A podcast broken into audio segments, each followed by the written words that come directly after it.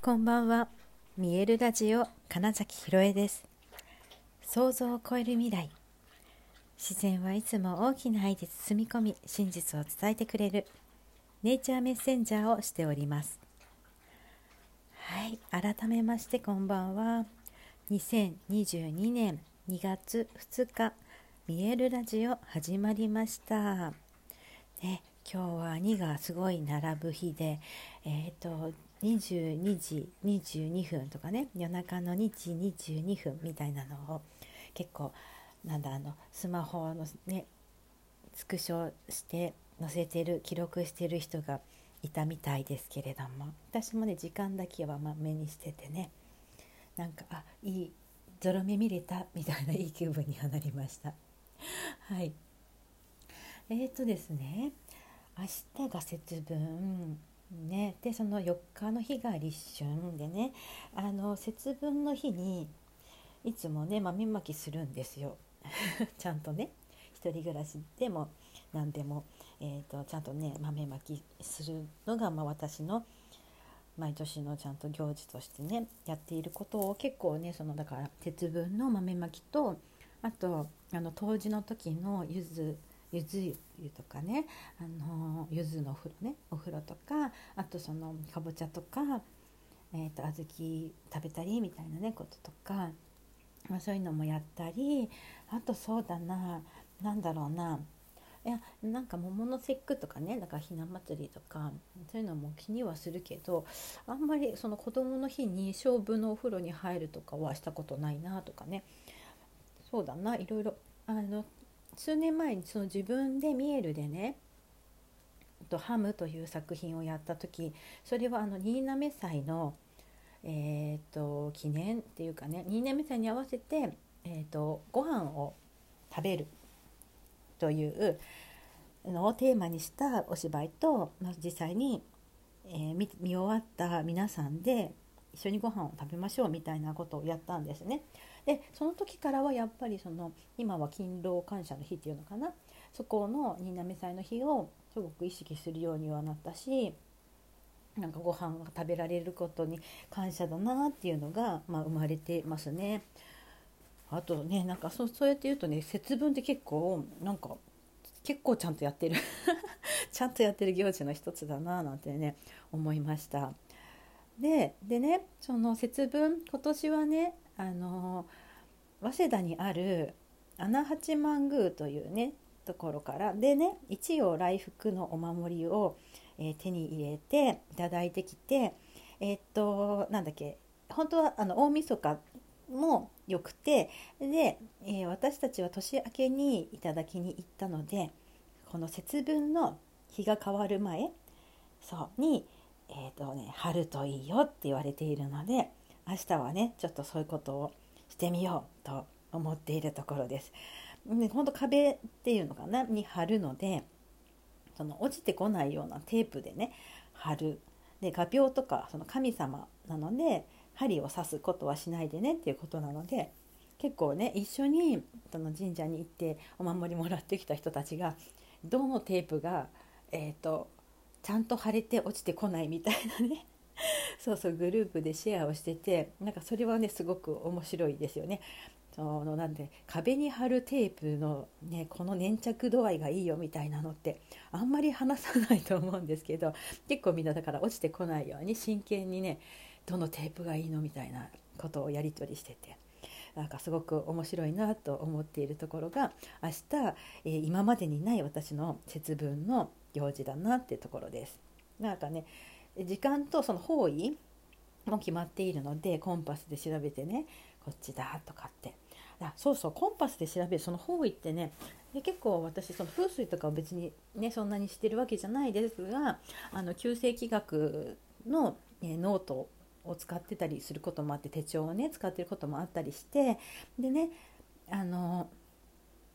吉報取り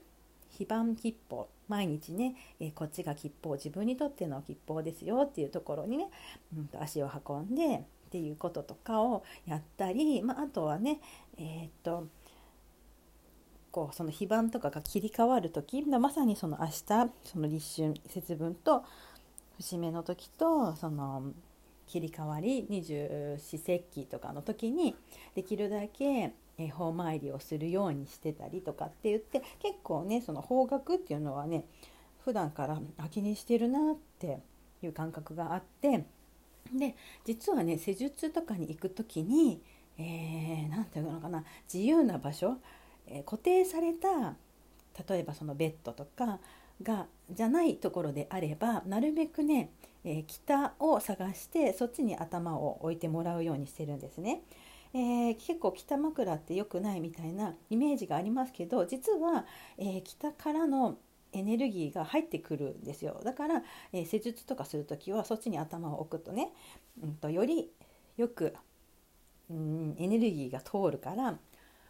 気が整うっていう状態。で自然と体が、えーと、整うのが実は北に頭を向けている状態。そうだからねあの結構お家の普通に寝るそのなんだベッドとか布団が自由に動かせるんだったら実は北に枕向けるのはいいんですよっていう話なんですね。はい、ねあのね本当ねなんか違うんですよ。もうね何かとしか言えないんですけどその感覚なのでねでも本当にそういうふうに思いますし実際その非番の吉報を、えー、取り続けている人ってねすごくその運気が上がっているっていうことの話をすごい聞いています。で私もやっぱりそれを少しやるようになってから自然と、えー、なんだ宇宙の大きな流れに乗っ乗ることができるようになったなって感じがあります。うん、なんかその昔から言われている法医学とか、うん、そういうもちろんその天体、えーと、なんだ先生術とかも含めてねやっぱりそのこと、うん、大きな宇宙からの、えー、力パワーエネルギーを受け取ることっていうのはなんかね本当にみんな知ってたんだなっていうのをやってみるとね分かりますね。はい。そうだな。なんかねいや本当にそういうことなすごいなと思って昔の人の知恵って。自然とそういうことをだからなぜか分析できてるわけですよね。いやなんだろう。本当いつから始まったのかねよく知らないんです。その天体を見る読むとかね。すごい昔からやっぱ国を動かす人とかねそういう人たちは占いの人たちを身近に置いてこの日がいいよって言って動いてたわけじゃないですか。あの帝王学っていうのもねまさにそういうことなんですって。あのだから帝王に、えー、要は国を仕切る人になるっていうにはこの日のこの時間に生まれるともうそういう運運気運勢ですよっていうのがあるからもうむしろその日に産むみたいなねでそれで帝王切開って言ってその日に無理やり産ませるみたいなことからのあの名前らしいですよ。だからその帝王はこの日に生まれるその日の、えーと、その瞬間の宇宙のエネルギーを浴びると、えー、そういう人物になれるよみたいなことが結構ね 随分前からあったっていうことなんですよ。だからそう思うと本当いつからかなっていうね。うんどのくらいどういうそのね文化とか文字とかもう始まりって本当不思議だなって思うんですよ。えーと、言葉音だけでとかね、えーと、動物とかまあ本当ね鳥もそうですけど、まあ、鳴き声とか仕草とか、まあ、あと匂いとか、まあ、そういうのでね何かこうメッセージのやり取りをしてるわけじゃないですか。でおそらく人も多分そ最初はそんな感じだったのにどこかでその音をもっと大事にするようになりその言葉を発するようになりさらに何かしらその書いて記録するってことになったわけですよね。もう忘れちゃったけどその世界史とかねだけど、まあ、本当にねどのくらい昔からそれが始まったとかってあくまでも今となっては想像でしかないし例えばそのこの地層にあったねそこから出てきたものにそうこの文字が刻まれていたので